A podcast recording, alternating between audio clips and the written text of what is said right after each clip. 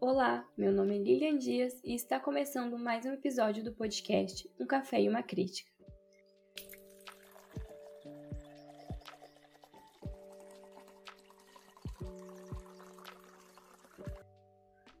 No episódio de hoje vou falar sobre o 8 de março, mas eu quero ir um pouquinho além. Quero falar sobre as origens dessa data e da importância de saber e não se esquecer do seu real significado. Ai, gente, eu tô sumida daqui porque não tenho saúde mental. Viver em um país que não valoriza a ciência, com um governo negacionista, que está longe de ter uma vacinação em massa e agora morrendo em média duas mil pessoas por dia não é fácil. Tristeza e medo é a única coisa que eu tô sentindo ultimamente, né? Mas esse episódio é importante para mim, porque antes de qualquer coisa é uma autocrítica no ano passado, eu compartilhei uma piadinha dessas que o pessoal posta no Dia das Mulheres, né? Eu não lembro 100% porque eu apaguei, sei lá, em 20 minutos, mas era falando tipo, ai, somos fodas, trabalhamos em jornada dupla, aguentamos homens e essas coisas tontas aí, sabe? Que desvia totalmente o foco do 8 de março.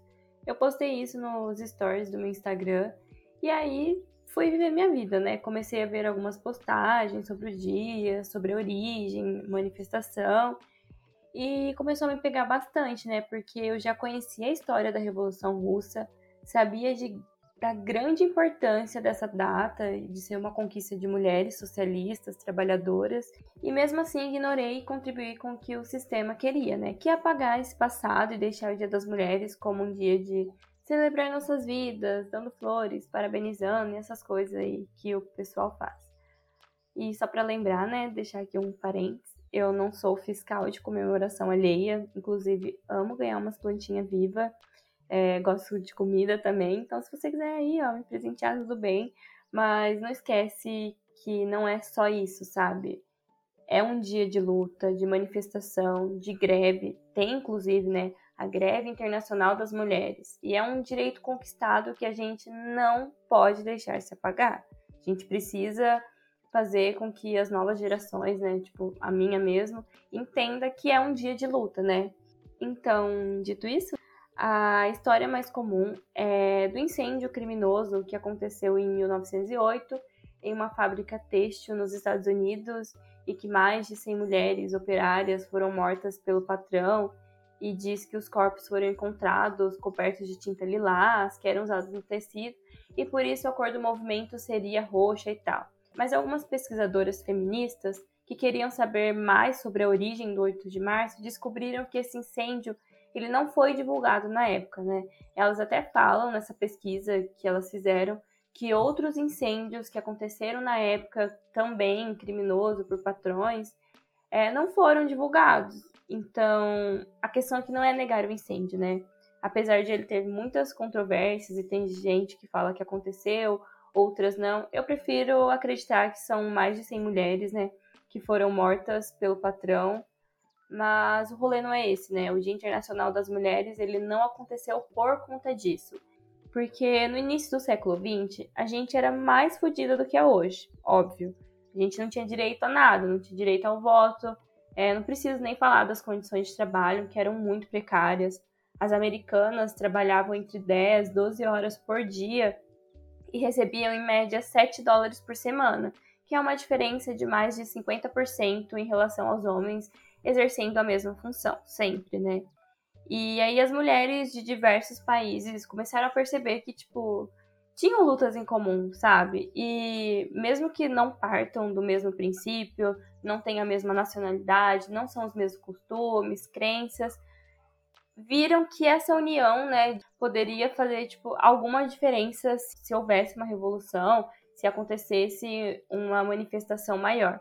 Inclusive, a mobilização das sufragistas e das socialistas foram essenciais para que esse dia existisse. As sufragistas eram as que que tinham como pauta principal o direito ao voto, e as socialistas que lutavam pelos direitos básicos de todas as mulheres e minorias para conseguir acabar de alguma forma com a exploração capitalista da época, né? E no meu ponto de vista, quando a gente começa a falar sobre mulheres socialistas, a gente sai dos Estados Unidos, porque não dá para contar essa história sem falar da luta principalmente da Alexandra Kollontai, da Clara Zetkin, a Rosa Luxemburgo também, né? E muitas outras mulheres que idealizaram e fizeram acontecer o 8 de março com uma luta de anos, né? Elas foram socialistas, feministas, marxistas e revolucionárias, né? É importante falar disso porque foi acontecendo diversos fatos nessa época que as mulheres começaram a trabalhar, se tornaram operárias e, e viram que tinham coisa para mudar. Aí na Rússia, é, inicialmente, começaram a se organizar e reivindicar os seus direitos, né? E o movimento foi crescendo, ele teve apoios sindicais, as trabalhadoras começaram a fazer greve e começou a ser uma coisa de louco, né? Uma força revolucionária de dar inveja hoje em dia, olhando para nossa atual situação política, né? E como nos comportamos diante disso. A Alexandra Kollontai falava muito sobre isso, né? Que precisava existir políticas e projetos para as mulheres operárias, porque elas vinham crescendo, né? Tinham muitas mulheres trabalhando como operárias, como costureiras, como trabalhadoras têxteis, né, de tecelãs, e não dava para continuar do jeito que estava, né? E ela como líder dessas greves ia apontando os caminhos de como agir para que as trabalhadoras realmente fossem ouvidas, né? E na segunda Conferência Mundial das Mulheres Socialistas, que aconteceu em 1910, a Zetkin ela propôs o Dia Internacional das Mulheres e ela criticava incansavelmente o feminismo burguês, que a gente chama de feminismo liberal hoje em dia. Na época, é, o rolê dela era principalmente com as feministas alemãs. Ela escancarou na, na conferência que aquilo não era só uma luta de direitos das mulheres, porque tinha um caráter de classe. A chamada para a conferência né, era para todos os partidos socialistas e organizações de mulheres socialistas que tinha como base a luta de classe. Ela pediu, né, para enviarem os representantes para a conferência e se o partido ou a organização não tivesse uma delegada, uma liderança feminina, podia ser um homem, porque na real não era uma luta de gênero, né, só de gênero, era também uma luta de classe. Na conferência foram debatidos direito ao voto, jornada de trabalho, direito das mães, licença maternidade e foi aí que elas viram que precisava haver esse encontro regularmente. No começo não tinha uma data fixa para o Dia das Mulheres, né, 8 de março, porque tem aqueles rolês de calendário russo, é diferente do nosso e tal. Até que em 1917 aconteceu a Revolução Russa e mais de 90 mil trabalhadoras tecelãs e costureiras foram para a linha de frente reivindicar os seus direitos, né? Inclusive elas gritavam pão e paz pão para os nossos filhos e paz para os homens que estavam protegendo o Estado. E elas foram o estopim dessa grande revolução. Claro que não foi o único motivo, já estava acontecendo há bastante tempo, tinha muita coisa para lutar, mas era, foi o boom que faltava, sabe? Que coloca a classe trabalhadora à frente. Eram 90 mil mulheres na rua lutando pelos seus direitos, uma coisa que não aconteceu nunca, sabe? Até aquele momento. E aí veio algumas conquistas. O que elas mais queriam era igualar os direitos para poderem votar, ser votadas, é, direitos básicos, tipo redução da jornada de trabalho, salário compatível com a função, é, licença maternidade, essas coisas. É, e foi marcante internacionalmente, porque quem diria naquela época que mulheres poderiam fazer tanto? E foi um espelho para outros países. E aí, em 1920, oficializaram o 8 de março para homenagear essas mulheres né, da Revolução Russa, porque foi o grande marco de mulheres na rua, né? Foi um mar de mulheres sem medo e lutando pelo que acreditava e era o certo, né?